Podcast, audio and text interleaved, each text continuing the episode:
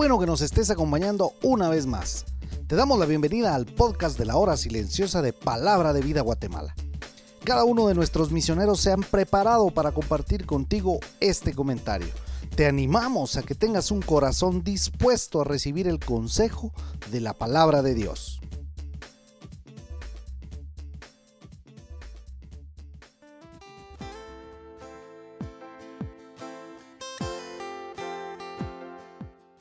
Muy buenos días, qué privilegio nuevamente llegar a ustedes y compartir este devocional de la hora silenciosa que hoy lo encontramos en el libro de Hebreos capítulo 9 versículos 1 al 10. Mi nombre es Edward Escobar y juntos aprenderemos de la palabra de Dios. Los versículos 1 al 5 encontramos el mobiliario del tabernáculo. Un santuario terrenal, el tabernáculo ordenado por el antiguo pacto, fue planeado por Dios para un servicio terrenal era una carpa de 15 metros de largo y 5 metros de ancho y 5 metros de alto, dividido en dos partes. La primera parte era grande y se llamaba el lugar santo de 5 metros de ancho por 10 de largo. Tras el segundo velo estaba la habitación más pequeña, de 5 por 5 metros, llamado el lugar santísimo. El candelabro fue hecho de oro puro y proporcionaba la única luz en el tabernáculo. La mesa estaba en la primera parte y fue hecho de madera de acacia cubierta de oro. Sostenía los doce panes de la proposición, representando la comunión de Dios con las doce tribus de Israel. El lugar santo era dividido del lugar santísimo por una cortina muy gruesa. El incensario, este fue hecho de madera de acacia cubierto de oro, medía medio metro cuadrado y un metro de altura estaba en el lugar santísimo y era usado para quemar incienso. Dentro del arca del pacto estaba el maná, que recordaba a Israel la provisión de Dios. La vara de Aarón le recordaba a Israel de su rebelión contra la autoridad de Dios. Las tablas del pacto le recordaban a Israel el fracaso al tratar de cumplir con los diez mandamientos y el resto de la ley. El propiciatorio era la tapa del arca del pacto hecha con diseños de querubines sobre ella. La sangre de los sacrificios era rociada sobre él para el perdón de los pecados de Israel en el día de la expiación. Cuando se derramaba la sangre de los sacrificios sobre el propiciatorio, el pecado de Israel era cubierto con la sangre del sacrificio los versículos 6 y 7 encontramos las tareas del sacerdote en el tabernáculo. Los sacerdotes entraban diariamente al lugar santo para realizar funciones sacerdotales, tales como cuidar el candelabro y reemplazar los panes de la proposición.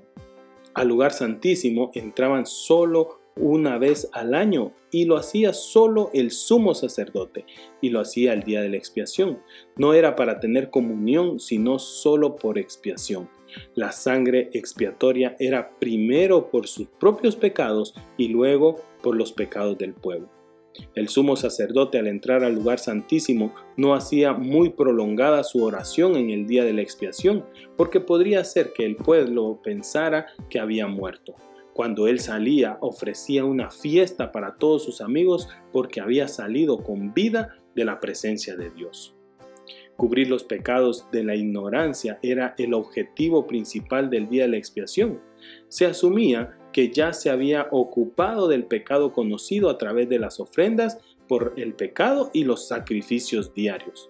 La obra de Jesús en la cruz es suficiente para expiar tanto los pecados que cometemos por ignorancia como aquellos que conocemos. Los versículos 8 al 9, el camino a Dios en el tabernáculo se encontraba bloqueado por tres entradas. La gente podía llegar solamente a una entrada exterior y ahí presentar su sacrificio. Si alguien traía un cordero, colocaba su mano sobre él en un acto de identificación y el animal moriría en su lugar.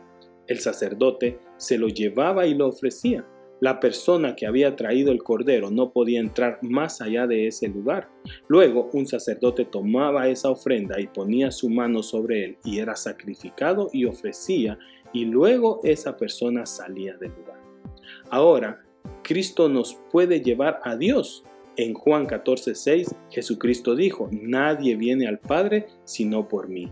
Esta es la verdadera adoración y la verdadera adoración nos impulsa a servirle. Nosotros hoy nos acercamos a un Dios santo en base a un Salvador crucificado. Solo Él puede impulsarnos a la adoración.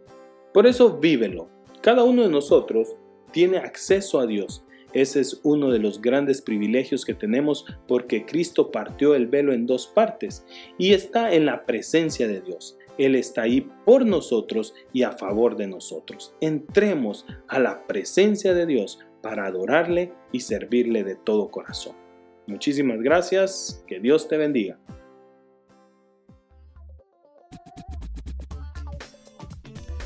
Tú puedes ser parte del crecimiento espiritual de tus amigos compartiendo este podcast con ellos. Síguenos en nuestras redes sociales para recibir más recursos como este. Nos encontramos nuevamente el día de mañana.